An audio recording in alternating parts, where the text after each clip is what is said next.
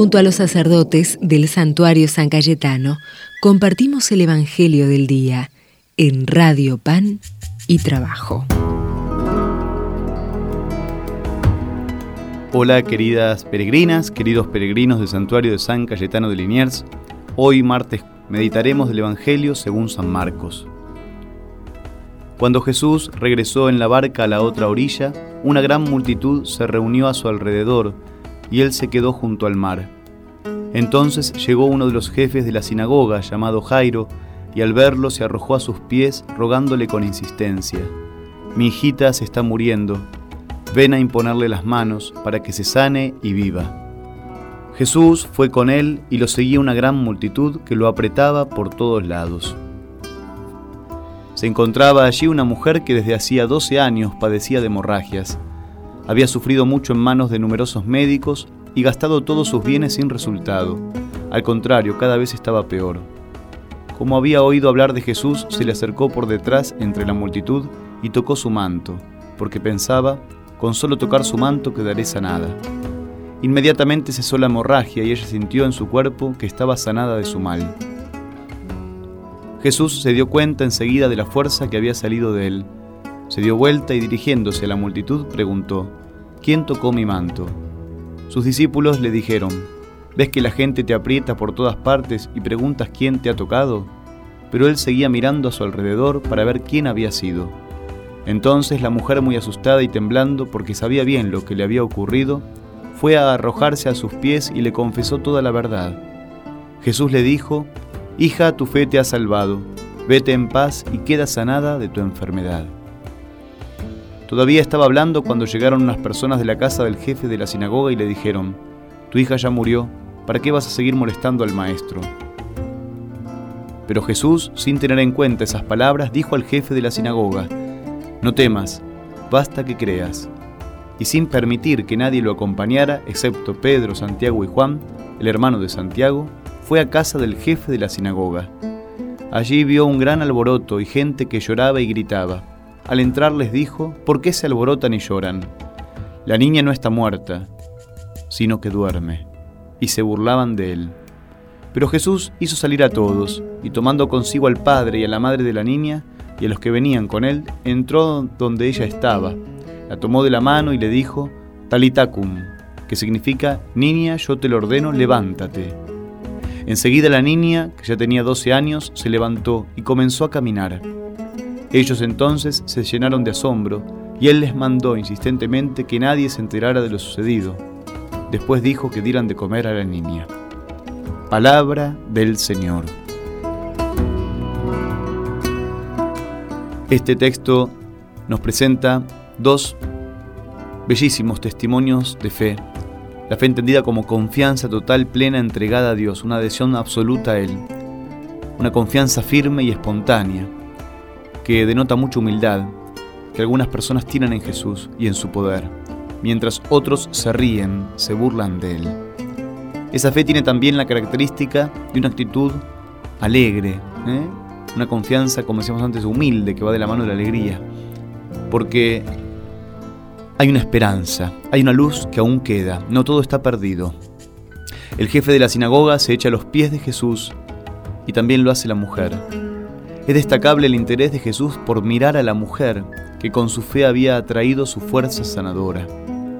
Jesús no se contenta con sanar a la mujer, también quiere tener un encuentro con ella frente a frente y elogiar su fe.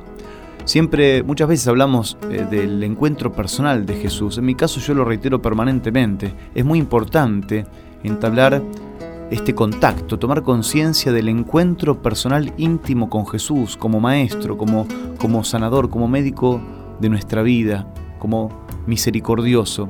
Es el Señor el que nos sana, nos libera, nos promueve, nos dignifica, nos levanta. Y el elogio de, de la fe hace que quede testimoniado esto ante los demás. Se percibe entonces la delicadeza de Jesús, de querer mirarte a los ojos, como la miró esta mujer. En el detalle de tomar a la niña de la mano también, de estimular su respuesta con las entrañables palabras arameas, talitacum, y cuando pide inmediatamente a sus parientes que le den de comer. Más allá de la burla de los demás o el desprecio, la desesperanza, la desazón, Jesús obra y sana, sigue adelante con el reino. Todos estos detalles que Marcos no quiso dejar de mencionarnos nos ayudan hoy a percibir la calidez humana que tenía Jesús, el modo delicado, tierno, cómo cuidaba los detalles de amor en su relación con quienes iba encontrando en el camino. Se destaca también que la mujer con hemorragias hacía 12 años que luchaba por liberarse de ese mal, gastó todo el dinero y cada vez estaba peor, sufrió muchísimo en manos de tantos médicos, curanderos, gastó todo inútilmente. Sin embargo, no había todavía tenido el encuentro mayúsculo con la persona con la cual ella le había apostado a no perder la confianza. Y finalmente llegó ese día, el día de su sanación. Esto nos invita a pensar que nunca podemos declararnos ni declarar a otro irremediablemente perdido. No hay ninguna persona que esté irremediablemente perdida desde el punto de vista de la óptica de la fe, de la gracia de Dios. Nadie. Siempre queda alguna rendija, alguna posibilidad con la que el Espíritu Santo obra la gracia para sanarnos, liberarnos, promovernos, purificarnos. Y cuando en el corazón hay una profunda confianza, en la cual queremos entregarnos, tirarnos como a la pileta, zambullirnos en la gracia de Dios, abandonarnos en sus manos providentes, es el momento oportuno de esa confianza que se encuentra con el poder de Jesús. Es un encuentro sublime, nuestra confianza en Él y Él que quiere dejarse encontrar por nosotros para darnos su amor, para conocerlo íntimamente, no para juzgarnos, sino para promovernos, dignificarnos, ponernos de pie una vez más. A los ojos de muchos esto parece imposible, pero sabemos, quizá espero que seamos todos los que escuchamos esto, al menos una gran mayoría, que no, que esto no es imposible. Para Dios no hay nada imposible. En el santuario somos testigos de estas cosas como en tantos lugares, con los testimonios de hermanos y hermanas que a raíz de la fe logran dar testimonios de vida, de lo que el Señor ha obrado maravillosamente en sus vidas. Le pedimos a Jesús que tome nuestros ojos, nuestras miradas, nuestras manos, nuestra forma de actuar, nuestros gestos, actitudes, y que nos dé su delicadeza, su ternura, su bondad, su manera de entablar el diálogo y el encuentro con los demás. Que a través de nuestros gestos podamos descubrirte, Señor, y reconocerte vivo, Jesús, en la ternura y el vigor de tu corazón. Hermanas y hermanos, le pedimos esto al Señor y nos vamos a despedir hasta mañana, por supuesto antes, derramando la bendición de nuestro Padre Dios. El Señor esté con ustedes. Derrame, Dios providente y misericordioso, su abundante bendición sobre nosotros, sobre nuestras familias, nuestros seres queridos, nuestros trabajos, nuestros hogares. Se lo pedimos a Él que es Padre, Hijo y Espíritu Santo. Amén. Hasta mañana, hermanas y hermanos. Yo sí que te conozco. Tu vida está en mis manos. Sos el barro que formó. Sos el barro que amo. Yo sí que te conozco. Tu vida está en mis manos. Sos el barro que formó. Vos sos el barro que amo. Déjame que te sople mi aliento.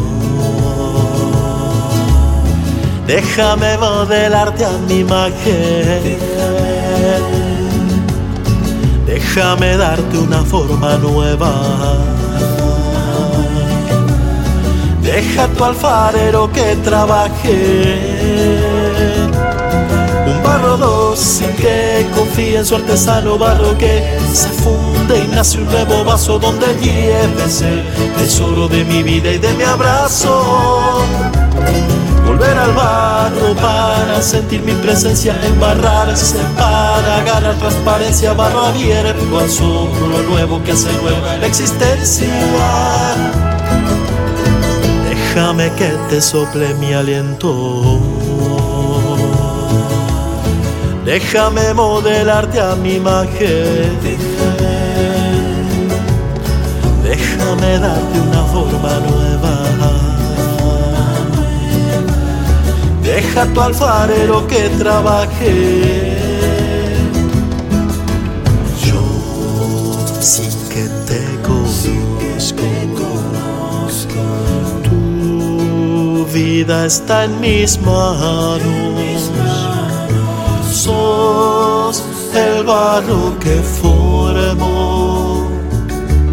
Vos sos el barro que amó. Yo sí que te conozco. Tu vida está en mis manos. Sos el